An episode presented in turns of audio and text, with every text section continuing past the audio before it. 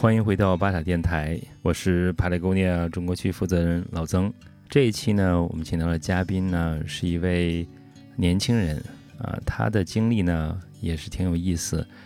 他一开始是一个公职人员，在现在呢已经离开了这个体制，投身环保事业。那他这个经历呢，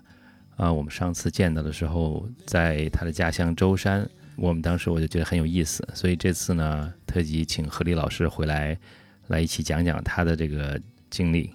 呃，和大家分享一下。那首先呢，我有一个小的惊喜给何丽老师。那我现在呢是在浙江舟山的岱山岛，啊，这个地方呢就是也是他的家乡，对吧？对，我就是岱山人。对，我记得去年咱们第一次见面的时候，也是在浙江舟山。然后也是通过一群这个当地的舟山冲浪的浪人朋友认识的，对吧？对，在我们要去做这个废弃渔网垃圾啊什么参观和这个金滩活动之前的前三天，刚好我们在这个一个烧烤摊上，大家正开心的喝着，哎，来了一帮特别帅的这个特别酷的一帮人，你们做什么的？冲浪的。他说，那你是做什么的呢？哎，我说我是捡垃圾的。就就忽然说，哎，你们是做什么？我我说，哎，不可能吧？你说他，那我们就这样认识上了。说，哎，原来你是做环保公益的哦。那好呀，我们刚好有跟拍的拍他的这个活动，要不要一起来策划，一起来参与啊？然后就又又就能见到这曾总了，觉得哎，真的太酷了啊！对啊，也是机缘巧合，当时咱们就这么认识了。然后我们的这个活动合作啊，包括。舟山这边的冲浪也一直在这一年来一直在继续，啊，那回到咱们正题，咱们正式的给听众朋友们介绍一下，来，请何丽老师给大家做个自我介绍。大家好，我叫何丽，来自于这个中国的沿海城市浙江舟山，啊，然后呢，我自己是从二零零几年开始吧，开始做志愿者，然后在二零一七年发起了我们浙江省的叫千岛海洋公益这样一个海洋保护公益团队。然后今年有幸呢，也来呃北京阿拉善基金会做一个学习交流，然后希望有更好的这个视野和方式去拯救我们的海洋啊。对，那次咱们认了之后，就去参加了一个舟山的净滩活动，我当时我也去了。当时我觉得给我印象很深的一点就是，那么小一个小的沙滩吧，呃，竟然有五六十个志愿者那天在这个参加这个净滩捡垃圾的活动，对吧？啊，对，那天大概有六十七个人，嗯，对，有六七十个人，然后当时还我记得还分分成好几个组，啊，大家还跟这个就跟玩游戏一样，在这个捡垃圾，呃，这一个小的海滩，我们那下那一下午捡了好多垃圾出来，啊，我觉得还挺好玩的，嗯，这个而舟其实舟山这个地方还很大，有很多很多岛屿，对吧？那你们在这个开展的这个捡垃圾净滩的活动，实际上呃范围要广得多。呃，我想可能有些这个听众朋友不太了解舟山，或者没有到过舟山，可不可以给大家介绍你你的家乡？嗯，实际上舟山呢是位于中国的这样的最好的东海嘛。我们每天都在吃一样东西，就哎东海的带鱼最好，梭子蟹很好。那在讲海鲜的时候呢，就会把这个地名带出来。第二呢，它有一个呃四个叫做什么？海天佛果这个圣地普陀山啊，也是享誉中外的。基于这两点呢，大家会觉得，哎，它只是一个旅游型城市。但对于，呃，整个我们的国家来讲，它是中国目前应该说是唯一一个，呃，以岛为城的这样一个群岛城市。所有的整个居民都分散在两千多个不同的岛屿上，啊，当然有一部分住住人，有一部分不住人。所有的这个舟山的整个，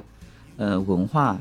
所有的这个小时候人的出生都跟海息息相关，啊，无论是我们的船舶渔业，还是说这个江河联运啊，包括国际港口，再回到说我们现在在做的海洋保护等等，它其实就是在我们中国的东大门，啊，所有进入中国的将近呃十二条比较重要的这样的国际航道吧，要将近七八条就要经过我们那片海域，啊，就像我们的这个。既是一个边疆，或者说一个什么海觉很遥远，但又是一个发达的这个旅游城市啊，特别特别的就适合那种你夏天的时候啊，就是海浪、沙滩啊，就那种在海边漫步的过程啊，特别适合你来啊，真正能满足你这个叫做什么？我有一间房啊，面朝大海，春暖花开。反正我是这么长大的，这个城市是这样一个状态。嗯，对你这么一说，我觉得你这个从小的生长环境真是很优越啊！啊，面朝大海，春暖花开。呃，我呢，这好几次来舟山了，从去年到今年，然后一个突出感觉就是这边有好多桥，像昨天我开车过来的时候，感觉一直在过桥过桥，然后最后再到到达终点。那舟山呢，你刚才说有两千多个岛屿，我没想到还有这么多的岛。那在这样一个大的范围内，它的这个海域面积如此之广，那它这块的这个呃海洋垃圾的问题是不是也相应的会比较严重呢？呃，实际上海洋环境保护这件事情，它是一个全球性的事情啊，无论是在任何一个海洋性的城市，它都会面临这样的状况啊，因为我们人类每天生产的这个量量比较大。那舟山群岛呢，我们截止目前的话。我们在整个舟山已经累计超过清理五十多个岛屿，然后发动了将近两万多人次，清理了超过两百三十多吨的垃圾。就这这这几年，将近五六年的时间。而有些沙滩，大家会说，哎，这个海洋垃圾就捡不完。它是因为有潮汐性，又有这个，比方说最近我们这几天，您应该知道在刮台风，那然后这样的这个大的环境影响，包括周边的这个渔船啊，包括这个。外籍游轮啊，包括整个，比方说近海的沿海的这个固废管理啊，等等都有。但这几年会好很多，所以海洋垃圾议题真的是，嗯，对于舟山来讲是一个常态的事情，但要值得要要有人去做的一个状态啊。对这个问题，可能像这些环境问题，在你从小长到大这个周边都会发生，所以对你来说可能耳濡目染。那咱们来讲讲你的这个成长经历吧，就是你在舟山这个长大这个经历是什么样的，跟大家来呃分享一下。哦，呃，这个说起来其实又又很尴尬。我觉得我我有时候在想，好像没有说漂泊半生是形容老年人的，可能也形容现在的年轻人，就像候鸟一样。小时候呢，你在这个嗯，大概初中。初中的时候就就在那个家里就已经上完了初中，然后你就已经高中的时候就已经在我当时就在宁波读的高中，然后读的大学，然后就在那边工作了呃好多年，然后一六年才返乡返返乡到这个这个我们就要回到舟山，实际上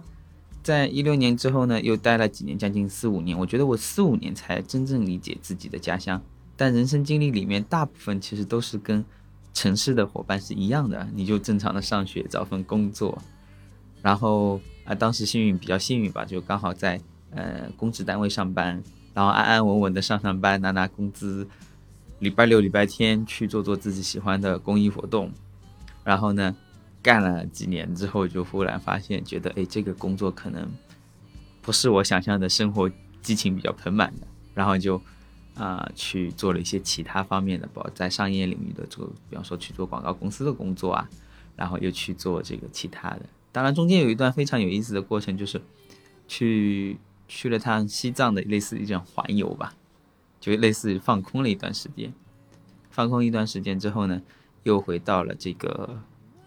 啊人间烟火的状态啊，继续继续这个为五斗米折腰，该该。该该干的活继续干啊，然后该赚的这个生活会继续赚，赚着赚着就，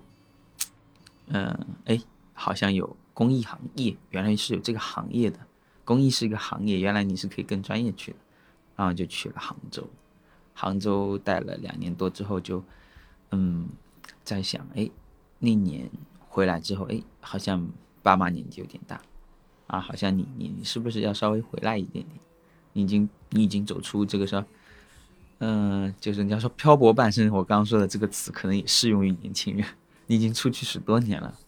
啊，然后你就回来家乡看看，你能不能做点事情。对，当初当初你就是那个时候就是一个公职人员的状态，对吧？就一个相当于公务员一样，然后大家觉得这个是一个嗯，很一般人意义上来讲会比较受人羡慕这个这样的一个工作，因为。也有稳稳定的工作，稳定的收入，啊，那我我可不可以问一下，当时在哪一个部门工作呢？啊，在税务部门，嗯，哦，那税务行业呃，那就是那就是很稳定的一个工作了，呃，这样的一个公职部门。那这样的这一个比较好的一个工作的话，你家里人应该也会比较满意，对吧？那在这个前这样一个状态下，你怎么会想到去辞职啊？然后去做一个完全不同的一个行业啊？刚才说到你可能当时并不还呃还没有意识到公益是一个行业，是一个职业，只是说对这方方面比较感兴趣，对吧？那怎么会开始有这么一个转变呢？这个可能跟自己经历还是有关系。我差不多是零五年开始参与做志愿者，大概是七八岁的时候，就高中那会儿，你完全是以一个兴趣的方式，说我周六周末有时间去参与活动。但是我到二十一岁和二十二岁的时候，就是刚好我们当地有个志愿者协会啊，然后我就开始去担任一个类似小队长的角色。然后我们团队当时最多的时候，志愿者招募也超过五百人。然后这个时候就忽然觉得，哎呀，原来你可以是有能力，或者说你是有通过你的激情和努力，可以号召大家去做更多的事情。然后那个那个阶段就会发现，哎，志愿者活动做着做着就发现你会认识很多不一样的人，你的生活状态，你的这个周边实际上有很多呃各种形形色色、各种生活状态不一样的人。哎，原来你可以活成不一样啊！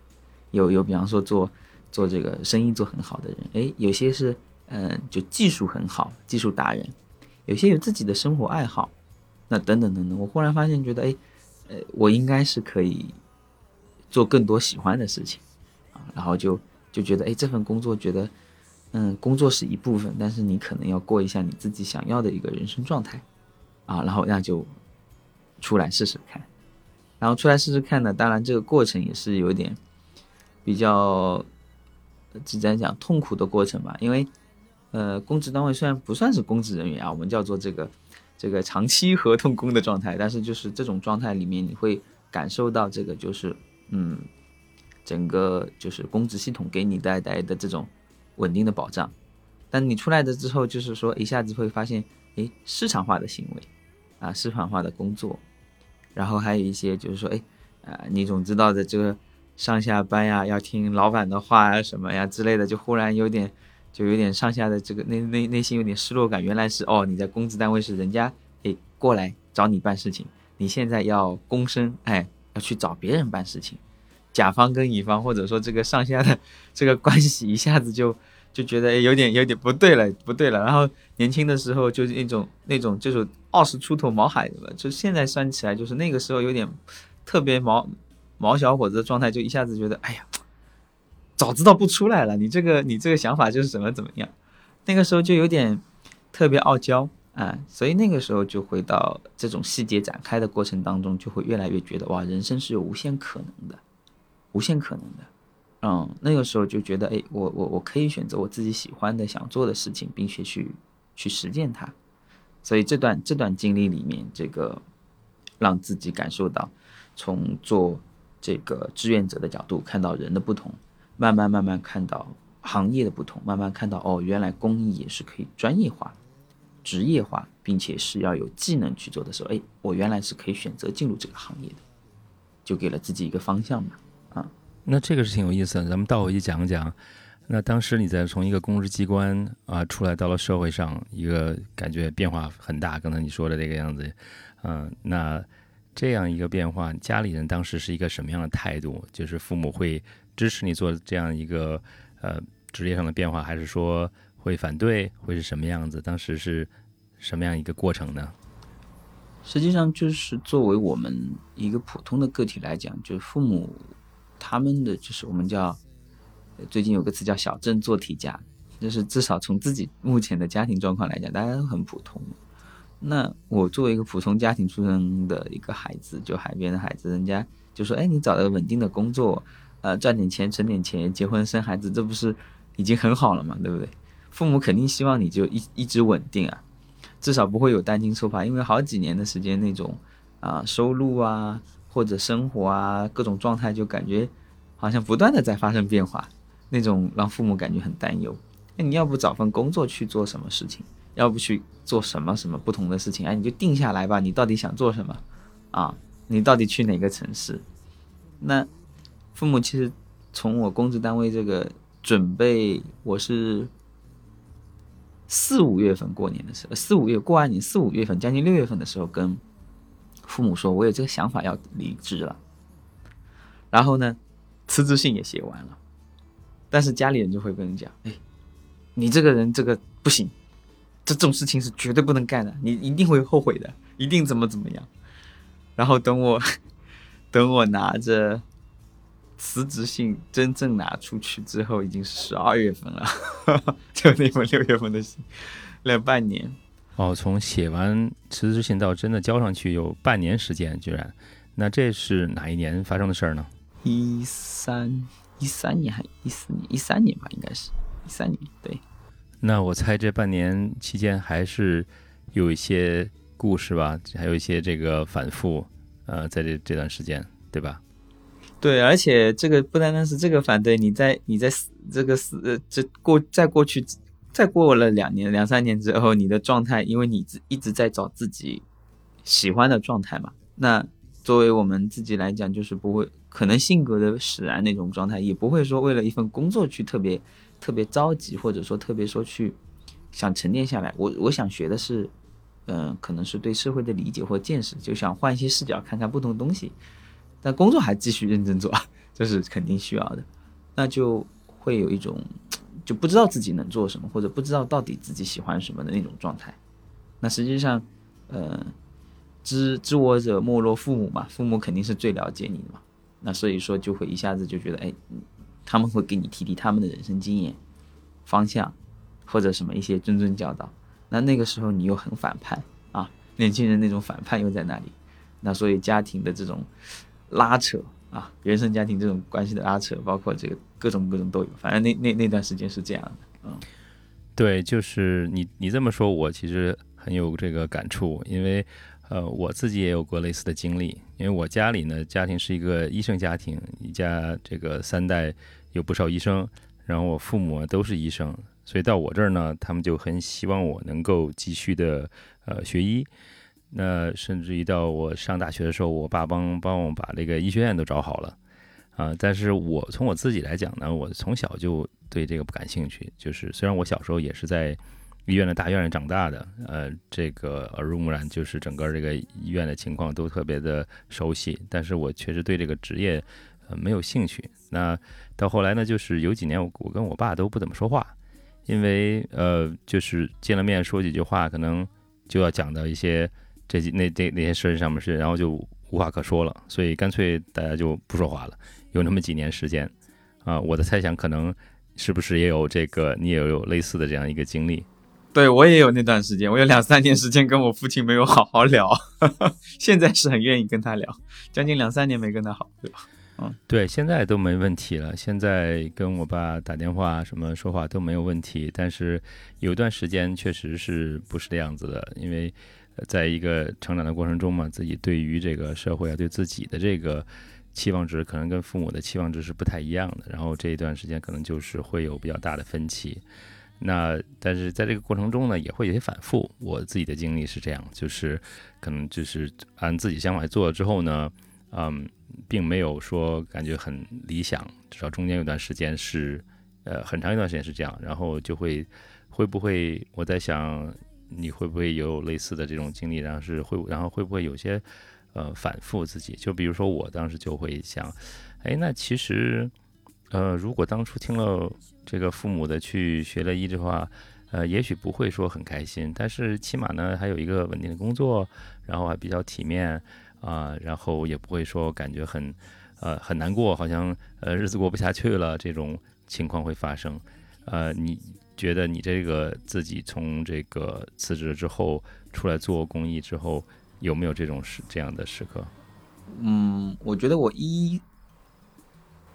四年底就离开那个原来工作岗位，就是一四年底到一五年初的时候，特别强烈那种感觉，就你被被社会鞭打的特别强烈啊，人人就是，哎，这事情怎么跟自己想象的完全不一不一样？然后到一六年的，包括到自己创立机构之后，又会有一种怀疑，这种怀疑不是之前对于工作说，哎，这个稳定不稳定的怀疑，而是对于做这件公益这件事情，就是自己去创立这家这个公益组织的这种怀疑感。哎，你做这个事情，我有将近两年多的时间是完全基本上差差不多是没有固定收入的那种状态。啊，然后就整个人就特别的特别的焦躁。啊，但又觉得这件事情又值得去做，然后你这种矛盾体就是说。可能有一种有种画面感，就早上你还在跟某个可能高层，或者说这个参加一个大的这个公益活动、大的一个什么论坛或者项目，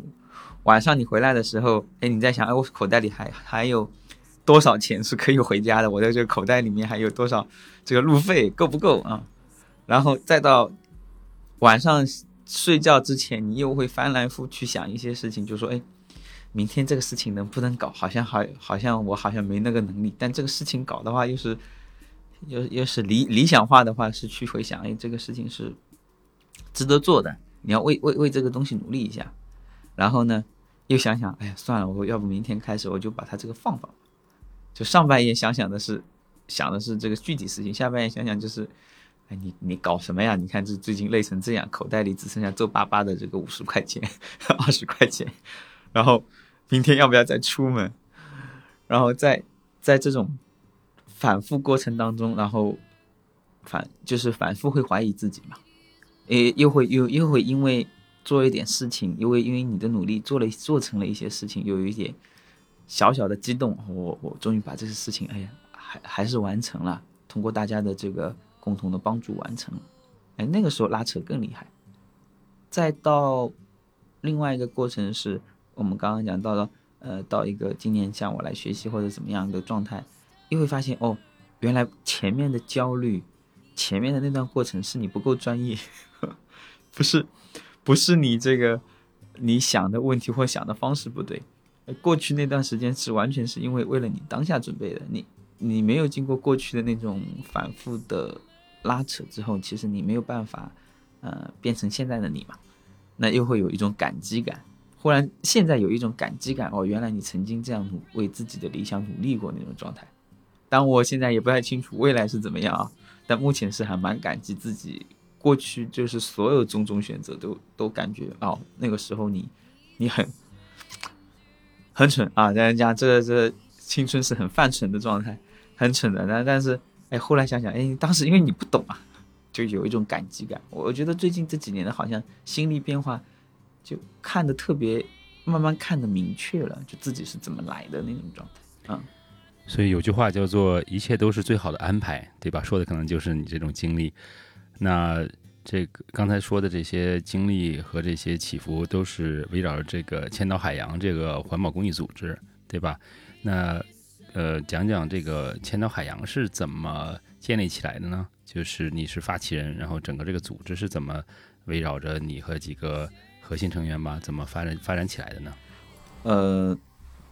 我们可以讲大概一说说一个介介绍吧啊。千岛海洋呢是二零一七年三月五号发起，到现在的话已经是经历了五年。我们这个机构的目标呢是希望先存在十年，因为我们希望我们身边的十五岁的以下啊，十五岁开始的小伙伴们、年轻人们，我们海岛人能够成长起来，十年之后。他结婚、生孩子、有了家庭之后，至少他的印象里面，对于海洋城市，对于我们这个舟山群岛也好，或者说他出去之后，有一种对海洋的认知、爱护等等东西在，这是我们的一个目标。我们先存在十年。然后第二个，我们目前做的工作，更多的是一个，嗯，志愿者团队的建设，就近就地搭建志愿者保护网络，因为不可能一个机构。他去承担所有东西，公益组织本身是一个还是比较弱小的力量。我们现在做的是叫做链接岛屿的力量，关注身边海洋。舟山有很多岛，那我们就在每个岛上找到呃驿站的站长，啊，像我们这个长治岛任站长啊，像我们 啊秘书长啊，像我们这个兰萍姐，还有我们的这个小何姐，他们原来最主要是就是一个岛上的人啊，但他也是有些是外外面回来了，还有说。哎，我们普陀的伙伴，我们希望每个岛上都有一个热爱自己这个这块区域的伙伴，让他就近就地组织志愿者就近参与。所以截止目前，我们有超过六个志愿者驿站，啊，分别呢已经有超过呃，我们目前登记在册的会有两千多名志愿者在不同的岛屿。然后我们目前已经有呃，每年的话会参加包括净滩活动，包括联合净滩，啊，包嗯包括这个政策建议。还有我们会用无人机、无人船，或者说是跟其他部门合作，用科学化的方式、现代化的方式去保护海洋，不单单只是说请通过人的部分。嗯，对于青少年部分，我们会去做，像去年的话，我们有给超过三千、将近三千的三千人以上的这个青少年做环保的科普。那整个工作状态就分成四个板块吧，一个是搭建地区的环境保护的，叫枢纽网络啊。就近就地，每个岛都有一个自己守护的，呃，站驿站站长啊，赋能于他们，让他们用更专业的方式去做。第二个呢，是用科技的力量，尝试用更多先进的方式、科学的方式去保护海洋，不单单是海洋垃圾议题，可能我们之前包括海洋微塑料啊，啊，这个微生物啊，还有一些其他的东西。第三块呢，就是政策推动，就是说我们。像去年包括前年，我们共同去建立了十一个示范湾滩的这样一个呃政策推动，包括一八一九年的时候，我们向呃中央的两会啊，这去提交一些我们这个海洋保护的建议，我们去发声和号召。啊，最后一个呢，我们是希望借助于长久的这种呃地区共识吧，以一个我们的共识叫做开放、包容、多元合作的方式。可能去构建更多未来年轻人、未来的这个当地人，无论是我们的老年朋友还是怎样的朋友，基于本土化的这种环境保护模型，出具一些中国海洋保护的这种一些示范性案例，能够分享给更多的呃中国中国沿海线的一些这样一些呃伙伴们啊和返乡青年们来去共同组建我们属于我们中国的这样的一个。本土的这种环境保护的一种方式和方案是这样的目标。哇，那这样子，你们的这个组织，这个还是呃组织性很好，还是很有一个成规模的这样一个呃环保公益组织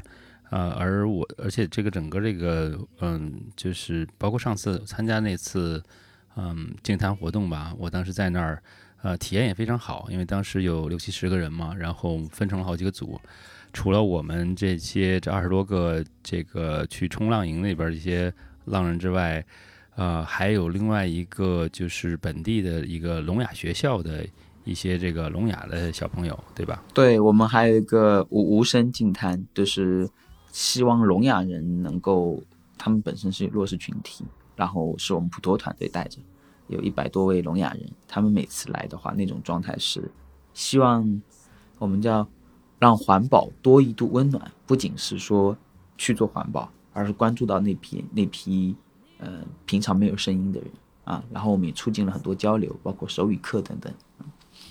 欢迎曾总下次来跟伙伴们来学学手语，跟伙伴们来交流。好啊，希望下次还有这样的机会啊！因为上次那个活动给我印象挺深，参加那次金坛活动，嗯，因为那些聋哑学校的学生，一些都是一些。啊，小朋友、年轻人十来岁的，然后大家的这个热情都很高涨。虽然他们也没说话，但是能看出来这种肢体语言，能看出来都很开心。那么说，我们而且我觉得整体的这个组织，我必须得呃，就是恭维一句，呃，做的非常好，很专业。我感觉呃，因为我们的这些呃志愿者，当时呃带着我们去捡垃圾的志愿者，也是当地一个嗯旅游学职业学院的一些学生。然后呢，他们整个这个组织还是井井井有条的，啊，分成给我们分成了好几个队，每个队有一个队长带着我们去，啊，叫分分成了把整个这个沙滩分成了几片儿，然后呢到我们那片儿去，啊，就是整理和收集垃圾，然后完了之后呢，捡完下来之后呢，还有一块大的一个布，一块塑料布在地上，然后呢给呃垃圾就是倒出来都分类。跟每个人自己的小袋子里，呃，小袋子里边倒出来，放到这个大的塑料布上面来进行分类称重，啊，整个这个过程感觉感觉很很专业。所以刚才你说你这个现在感觉做的，呃，就是之前做的事情并不专业，其实我感觉其实做的很专业。其实，嗯，那你现在说到现在，咱们到到今天，你在这个阿拉善这个北京这块儿，呃，算是进修吧，一年多了。那你现在再回去看的，呃，当时做的一些事情，有什么你觉得，呃，可以做得更好？如果就是时间倒推五年，回到五年前的今天，你会做些什么事情和当时做的会不太一样呢？嗯，我会考虑说先去学点东西，先先去先去学点东西，或者说，嗯嗯，有可能，嗯，用一个简单的话说，当你要做一件事情的时候，第一冲冲劲是很重要的，就先去做，行动是最重要的。但有时候如果稍微理性一点的话，我们可以快速的看到一些案例，国外的到底是怎么做的。然后呢，国内有哪些联合伙伴方式是怎么做的？有没有一些错误的探索？然后再回头去说，哎，我我们呃，因为我在行业发展组，我们说，哎，战略规划是怎么样的？啊，可能如果再回过去看，如果回到五年前，我觉得这件事情可能会对自己有一种呃新的一种，就是说对这整件事情的这个梳理会更加的有节奏感。并且，比方说五年我达到什么具体的目标，或者说在这个具体战略落地到这个具体工作上会有一些改变，但但现在回去看的话，我可能也还是会在这件事情上努力吧。虽然我们刚刚讲了四个板块，但这四个板块还需要说，哎，我到底针对的目标是什么？是环境保护吗？那环境保护的问题是主要是人的问题呢，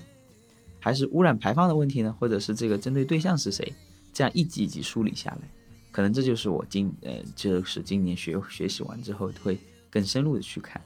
包括资金的筹措啊，我们是通过公募的方式，还是跟像我们这个帕塔一样一起去做这种合作的方式，可能是多元的收入就可能会更加系统一些。这是这是这是真的是希望在五年前就知道的，但现在意识到这个很重要，我就我觉得就是。我为时不晚，为时不晚，还是有希望的，去做点事情。嗯，对我感觉你可以说现在站在一个更高的高度，对，在一个全国的高度上来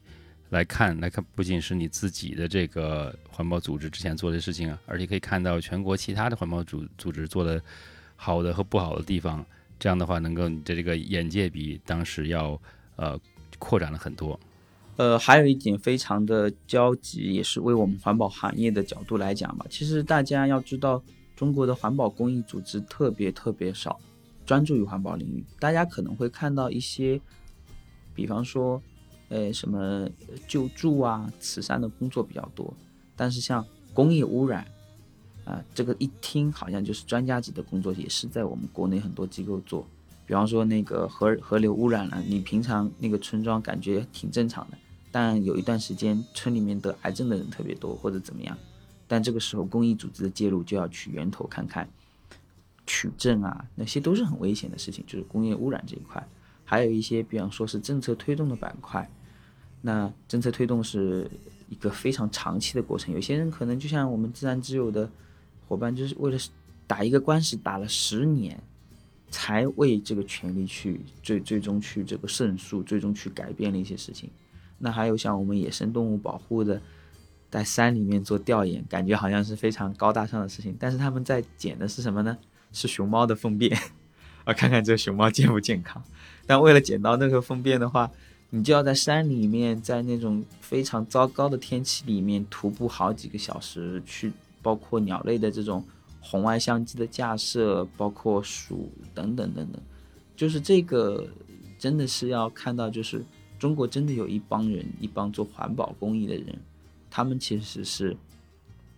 有时候不在我们的这个平常的生活视野里面，但他真的是为守护我们国家，为我们守护我们这个身边的大自然，他其实做了很多大量的工作啊！九九公益日马上来了，如果大家有这个好的项目，包括我们这个劲草同行和创立家项目，我们的目标是支持一线的伙伴去做公益的这个项目啊。大家一起来捐赠我们，和一起支持我们，啊，也要看到，真的是大家可以多环顾一下。不管你说你从自己的角度去做环保的习惯，比方说带水杯出门，或者减少一次性塑料，看看有没有可能，嗯，跟更专业的做环保的机构去尝试合作，去看到，哎，做环保的更大的公众的这种力量，你的这种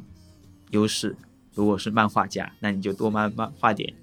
环境保护的漫画。你是冲浪的伙伴，哎，那就跟我们是一起去冲浪的时候做做环保。哎，像我们这个帕塔的一个衣服啊，和这些品牌，就诶从原料的生产就已经是很环保的过程。哎，我觉得我们都可以做不同的努力。嗯，对，这个很对。嗯，我觉得是这样子，就是如果就像你刚才说的，你是呃做环保，其实可以从自己身边来入手。就是你如果就是一个画家，那你可能觉得哈那。环保这事儿跟我没什么关系，但实际上你可以通过一些这个你自己的的这个能力来改变周边的一些呃状态，就是你可以做一些做一些宣传画，来提升大家对环保的意识，呃，就是这样的事情。那我们就是帕雷宫殿，我们也有一个理念叫做保护我们自己玩的地方，嗯，那因为我们都是户外爱好者，我们可能会去不同的地方去玩。那如果我们到了海边来玩的话呢，呃，时间长了，我们就会想保护这块地方，啊，就是不仅是因为有一些，这有些这个呃舟山这边有些浪人可能一年四季都在这边，还有一些周边的这些在这个上海呀、宁波呀、杭州这些周边的一些地方的朋友，周末可能会来这个地方，节假日会来，那来的次数多了，就会想，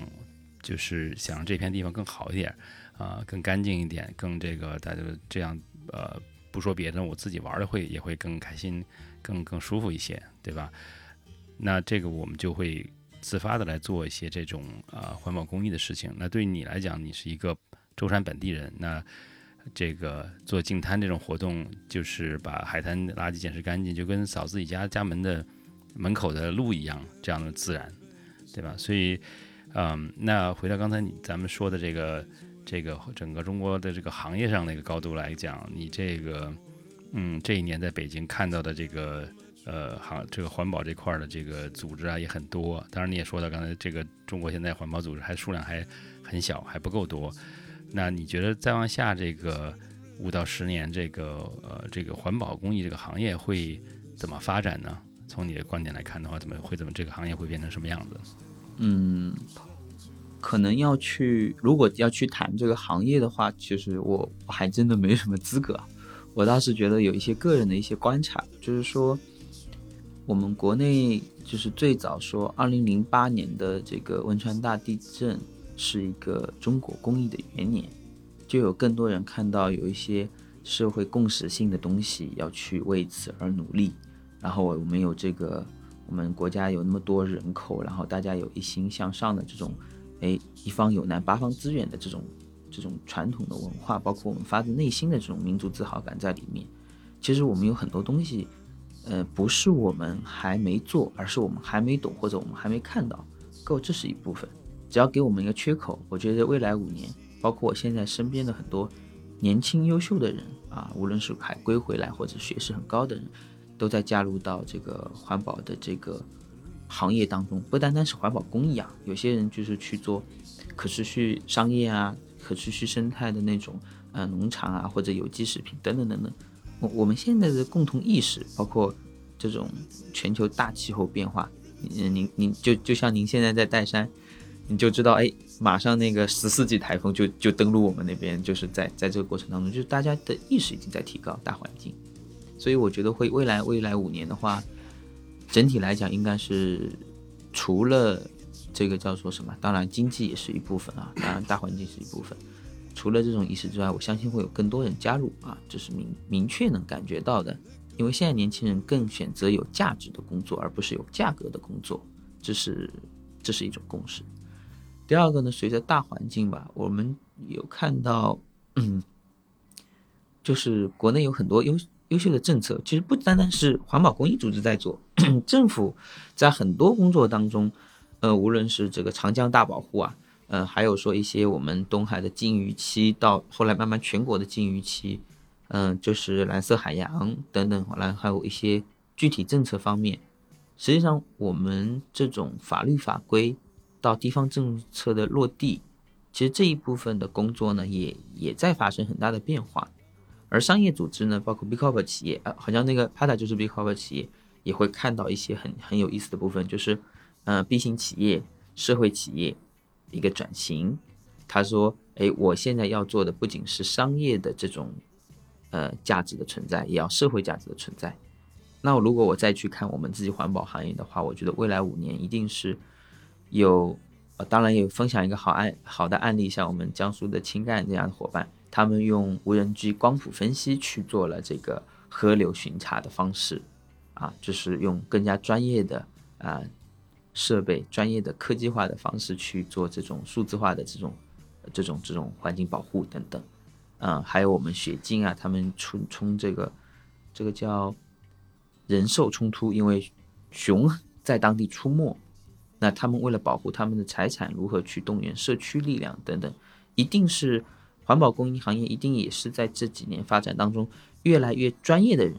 越来越被社会认可，越来越做的有议题性、引领性。和符合我们当地本土性的这过程，一定是更更没呃更加的，就是说越来越好。因为很多时候大家觉得，哎，我的方法在某个地方是有效的，在其他地方也一定有效，这不见得。我们中国的整个地域宽度很大，整个地区的文化结构很大，整个针对不同的这个环境污染或者环境的造成的一些破坏的这个原因也很不同。呃，社会的这个叫做社区的一些，就是引导方式也不同，所以我觉得一定是多议题、多领域，呃，多个本土化的一个转变，最后可能慢慢慢慢，这就是大家开始接受这是一份工作，开始接受这是一份职业，而不单单只是从道德上说，哎，这是一个好事情。我觉得未来五年是这样的一个状态，所以说这个最重要重要的一个变化会是一个这个环保公益的一个这个行业的一个职业化的过程，对不对？就是说，以前从大家作作为这个出于自己的一个呃一个热情啊，或者一一个这个热爱去做一件事情，变成把这个事情变成一个呃一个正常的一个职业，对吧？有就像一个正常的工作一样，你会有一个呃需要做的事情，然后。也会有一个相应的报酬，就是不会觉得是一个很边缘化的一个东西，而是一个正常的一个，嗯，越来越像一个正常的一个职业，对吧？对，就是当谈到谈到公益和收入的时候，对，哦，我我想补充的是，谈到公益的时候，大家一定会成为说说，哎，嗯，有有什么一定是哎没有报酬啊，或者什么，这不是这样去理解一份公益的事情。公益的本身是你的付出有没有真正推动。社会议题的这种变化，如果你是在专业领域做的事情，那你就应该要知道专业领域他的这个伙伴、专业领域的这个工作人员付出的他们的一个一个一个工作的一个价值。那所有的捐赠是透明的，所有的项目使用是透明的，和所有的这个工作方式是透明的。然后慢慢慢慢就扩展到整个行业的话，大家就会认为，哎，这只是我作为年轻人在这个这个。人生的这种价值选择上的一份行业而已，啊，不会再有一种这种非常小众和另类的状态，呃，包括很多我们 Pata 的这个社群伙伴，我听说有有一些也是也是这样，就是大家在国外去看完这些，嗯，真正的就是说像这种职业的公益人的话，就会知道他们的生活状态跟我们国内化会有很大差别吧，哎，我们希望慢慢改善，达成更多社会共识，嗯。对，我觉得这个可能也是一个行业成熟的一个过程。就是我能够想到，就是我们自己在这个户外行运动行业，我二零呃零三年的时候刚回国的时候，我感觉那个行业都不能称为行业，大家都是爱好者，就好像就是因为喜欢出去喜欢喜欢去山里玩，然后在大家就是为了谋生，可能呃。你不能总玩啊，总得也也得也得也得就是对吧？有生活费，所以就可能呃倒卖一些东西，当时 这些装备开始或者做一些领队，开始带一些收一点费用，但是完全不是一个职业的状态。那过发展这个二十年下来，到现在我觉得现在已经职业化了很多了，就是大家会认为这是个行业，是正常的一份工作，一个一个正常的一个职业。然后呢，你会有相应的得到相应报酬，也有也会有这种。呃，相应的这种福利啊，这种假期啊，这都是就像一个正常的工作一样。那其实这个这个就是说到最后还是呃，就是怎么你怎么评价？是这可能是个好事儿，因为这样的话你会吸引到更有能力的人加入，会把这当做一个长期的一个一个终身的一件事业来做。呃，但是另外一些人就是另外反反方的意见可能会觉得，那其实呃之前我们都是就是靠自己的热情来做，那做这样的话变得很职业的话，是不是大家就做的会没有热情了，就变成一个就是一份工作了？呃，恰恰不会，就像因为我在嗯，就就最近的工作状态是，恰恰是因为我们的职业性和专业性，才知道就是说这份工作的一些艰辛。因为了解艰辛，所以才会知道说我们的每一个动作是有价值的。像我们很多同事，像因为今年九九公益日，我相信很多的这个公益组织的伙伴都在筹这个事情。然后每年的话筹资啊，如何把项目做好啊，如何做透明化。因为我们的所有的这些工作，不是一个只就是商业性的行为，而是说是被社会大众监督。是被每一个捐款人去监督，是被每个资方去这个监督，促使我们不断的要把事情做好的这样一份职业，是我们自己不仅是价值的选择，也是是被社会这种就是大家一起哎看着你好就给你鼓掌给你支持，是那份状态哎你做的不好我就可以完全的哎抛弃你，或者说这完全的就是觉得你这个事情做的不对，就就这份工作的它的这个核心点就是。所有在这份这个公益领域啊，当然也也当然有一些这个我们说，哎不太好的地方，或者说有些这个不太成熟的这个体系的部分。但是总体来讲，选择这个行业的大多数人，他是其实是有使命感的。至于说职业化或者什么样，就像我们这个户外的伙伴一样，因为我自己也是玩户外的，那个就是我也是呃拓中极拓展师，我我我做的做做过这个户外的一些这个这个类似的这样活动啊，还是怎么。实际上，越来越就是说，最后所有无论是客户还是公众，或者是怎么去称呼我们的这个这个叫做什么支持方，或者是买单方，他们一定是希望看到更专业的东西的出现。无论是另任何任何领域，那专业的东西的出现，它一定是经过长期的职业训练、长期的这种项目化思维和一种。细节从一线到这管理到这个项目改良等等一系列的一个过程，那职业化本身就是这个行业发展的必要性的过程，所以我觉得，嗯，可能还需要更多人去接受，啊，把公益和这种公益行业、公益从业者和志愿者本身、志愿行为发生的本身各方面去统筹的去看。啊我是可以作为一个普通人，我是，嗯，环保的这样一个行业的这个从业人员，环保公益行业的从业人员。但是作为一个普通的志愿者，我也会去，哎，献爱心，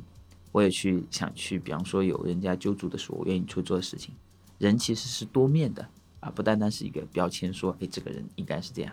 那因为你也有我们说共情的部分来讲，就是说，哎。我们也有自己的父母或我们的亲戚，我们的生活啊，我们也要交女朋友，我们也要结婚生孩子等等，要兼顾家庭等等等等。我相信职业只是他的一个一面，一个一个一个人的共性应该是这么多的，嗯。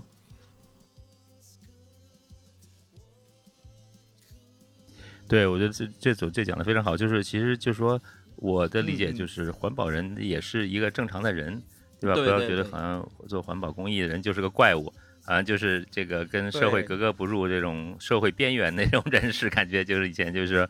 呃，对。实际上，如果是个正常的职业的话，一个呢就是它可以会吸引更多的有才能的人加入，呃，有理想的人。然后另外一方面呢，就是它整个整个行业也会更规范化，对吧？也会更这个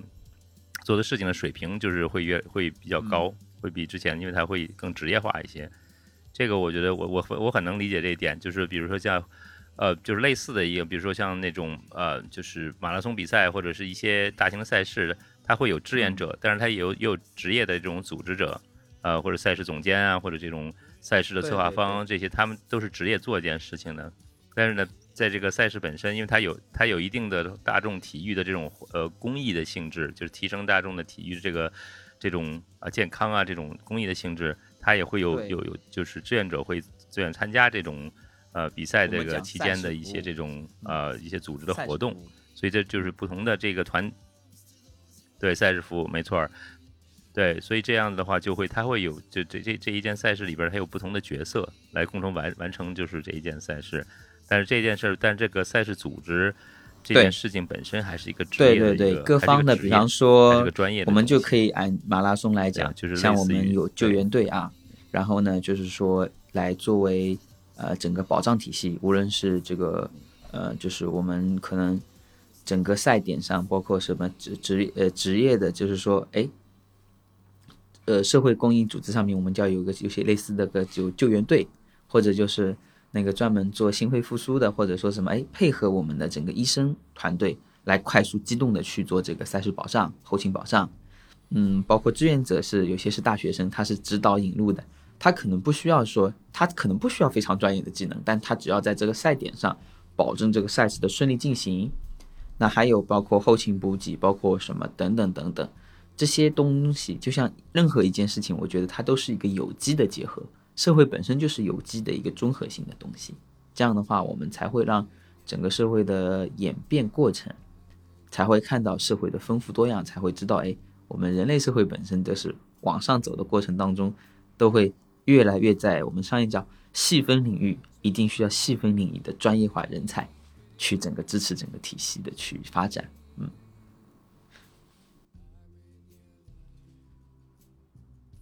对这个，其实我觉得这个你刚才我这个你，我觉得你的看法是，虽然你可能很谦虚，说这个只是个人看法，但我觉得这个看这个观察是很准确的，就是说这个行业要发展，要这个环保这件事情要就是要提高，要要发展，很重要的事情，这个是这个行业本身要越来越专业，这些从业的人员要越来越专业，变成一个正常的一个职业，这样的话，这个环保公益事业才能。这个更好的再往再往这个更高的一个水平、更大的一个规模来来发展。那其实整个社会，我觉得能够可能咱们这个再往下五到十年，嗯，就是咱们再往大了说，环保公益可能是一方是其中一个行业，咱们也会有很多很多其他的这种嗯职业或者行业会出现，对吧？就是可能以前就比就是说，可能大家觉得这个工作就是这么几种，可能做公务员是大家的。终极梦想，然后可能做一些老师或者做一些这个比较呃，就是就是这样传统的一些职业的话，啊，当然也没有什么问题。但是有很多也他有这这个这行业里边都有很多优秀的人才。但是呢，就是再往再往后，可能又会有更多的行业会出现，就是随着这个这个社会分工的细分，需要这些其他的方方面越来越成熟。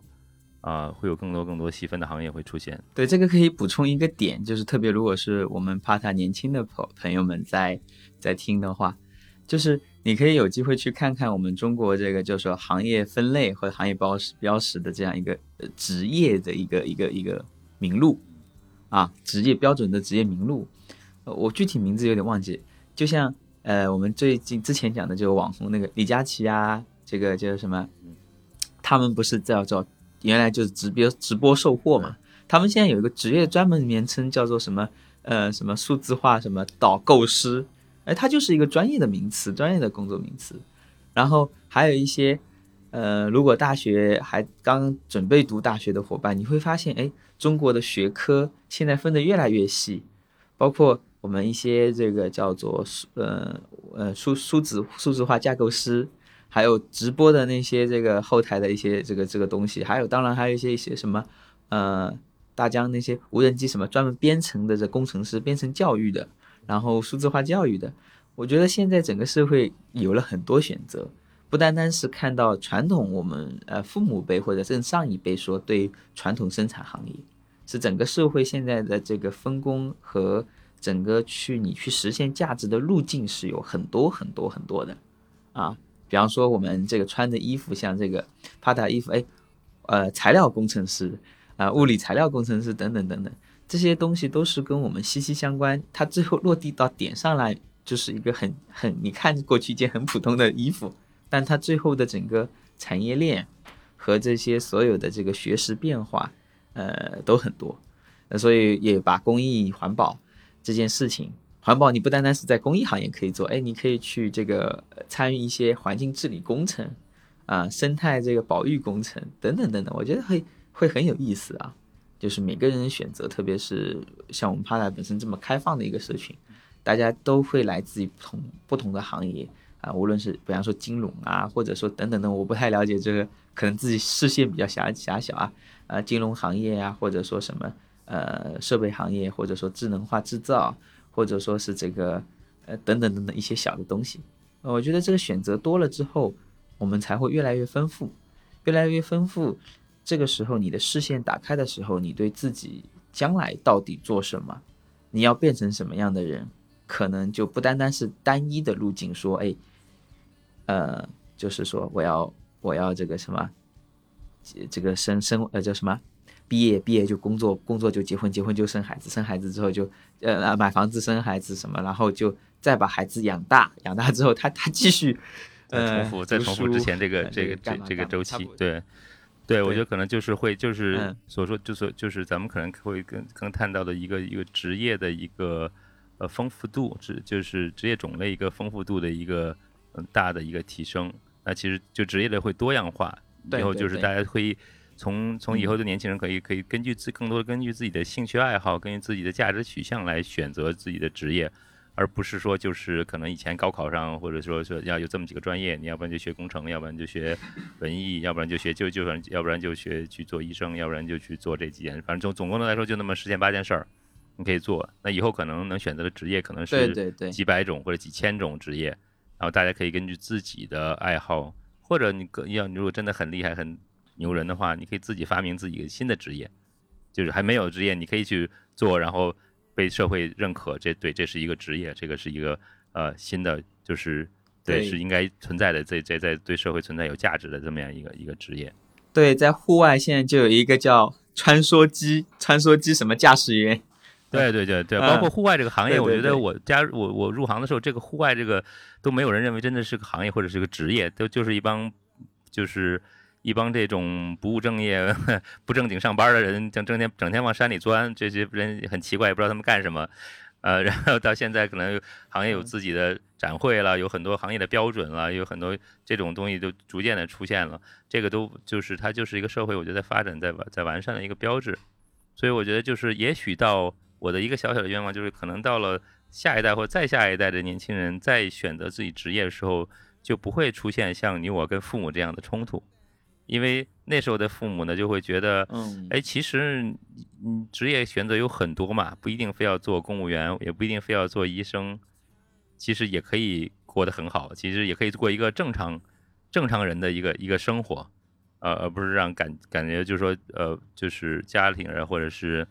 呃，社会都觉得啊，这个人好像真是个奇怪的人，为什么做这个奇奇怪怪的事情？那时候可能就社会的一个共识就更是一个更包容的一个。这么一个共识，就是实际上职业是可以有各种各样的，这这都是对社会有价值、有贡献，对于个人的这个呃，就是成长有有益、有满足感的这样这样的一个存在，嗯，这样一个就是我觉得，觉得你这个愿景会非其实是很很好的，就是我之前真的没有想过这个，我觉得，但是我觉得真的是这真是可能再往下五到十年会发生一件事情。对，然后刚刚我们一直在谈，就是帕塔的一个愿景叫做呃，保护我们玩的地方啊。那我觉得我们这个愿景可以再往一以一个自己的看法，就是做一个提升或者一个建议，就说让玩的地方更美好。让玩的地方你不仅是去玩它，跟它生态进行互动。呃，帕塔在以后组织活动当中，当然我也是这个帕塔迷啊，我会我会说，哎，能不能去尝试了解当地的文化，跟当地的这个社区共建，然后呢，去更好的就是说。嗯，了解到或者跟当地的这无论是公益组织，或者说更加的文化文化文化传播的一个互动起来，让 Pata 本身在中国的这个落地，让更多年轻人看到不一样的，因为我们基地很多嘛，对，不一样的大美中国啊，这个是一个一个一个想法，对。对对，我觉得这个这个肯定是就是在在这个咱们把这个事情做下去，如果成熟的话，做得好的话，这个是应该会实现，这个咱们玩的地方。呃，会更好，而且必须得更好，因为我就是上上周在，嗯，就是前一阵因为海南那个风控，我在海南待了一段时间，没呃没有能出来。后来 对，后来出来之后，到后来去广广东那边冲浪，我就在一个很好的一个浪点冲了两天浪，但是浪确实很好，但是呢，有不少这种海洋那种垃圾，有时候可能在呃板就冲浪板上划水的时候，就能手上就能划出几个这个。什么就是这个矿泉水瓶的那个标啊。然后我有一天我我冲完浪，对对，有一天我冲完浪就就在海从海里拖出一个很大的一个桶，一个塑料桶，可能是附近渔民在就是种植这个这个就是海海洋这种海鲜这个。可能的用的一个工具，但是就是就是破掉，然后就随随着就海洋就洋流飘到海海滩边上，然后就是把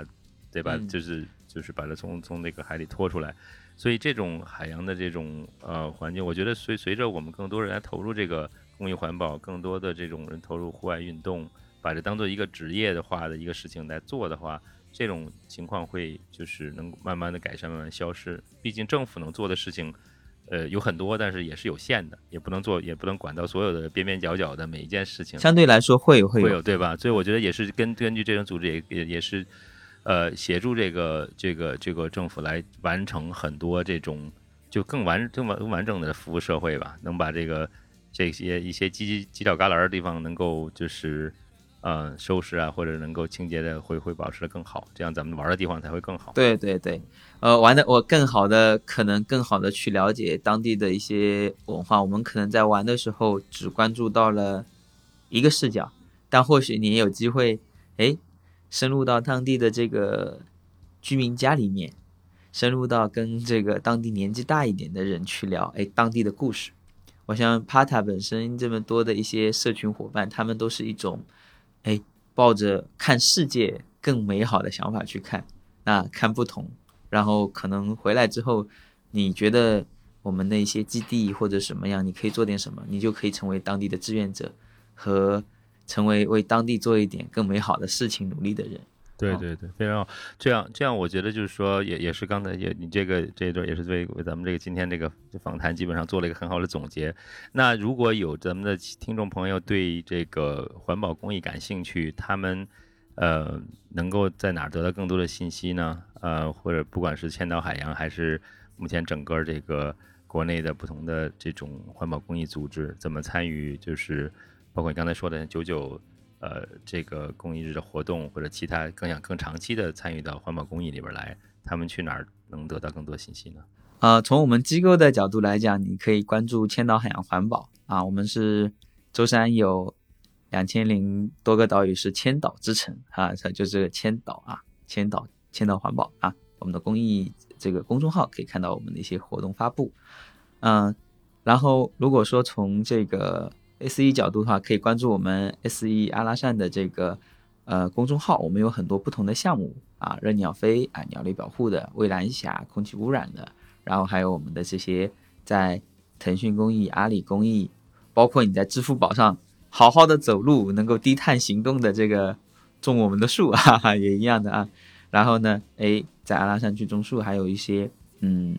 在九九公益日当中，大家可能都会划到不同的这样一个议题啊，像我们的支持行业发展的劲草同行项目和创绿家项目，这些项目都在为我们的整个呃环境保护行业在做支撑啊。我们是一我们的工作是支持为一线的行动者做支持的人啊，然后这些都可以看到。我相信现在互联网很发达，这些信息呢，嗯。当然，你也可以问问身边人，包括像像我一样，或者有没有人哎在做这个行业，你问，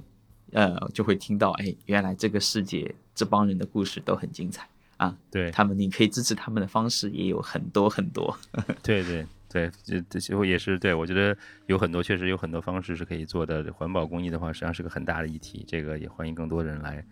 来这个参与来关注这块儿。嗯，好，那。感谢何丽老师今天的精彩分享，谢谢谢谢。这个也希望大家能够继呃继续关注公益环保。对对对，也谢谢我们对这个给给这个机会啊。好的好的，那以后咱们这个户外见。好的好的，山里边见，海边见，海边见。好哎，好，欢迎大家持续关注这个巴塔电台，咱们下一期再见，谢谢。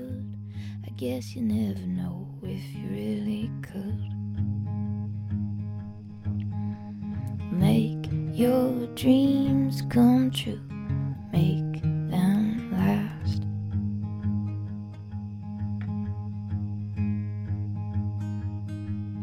If my dad could see me now, I have no doubt.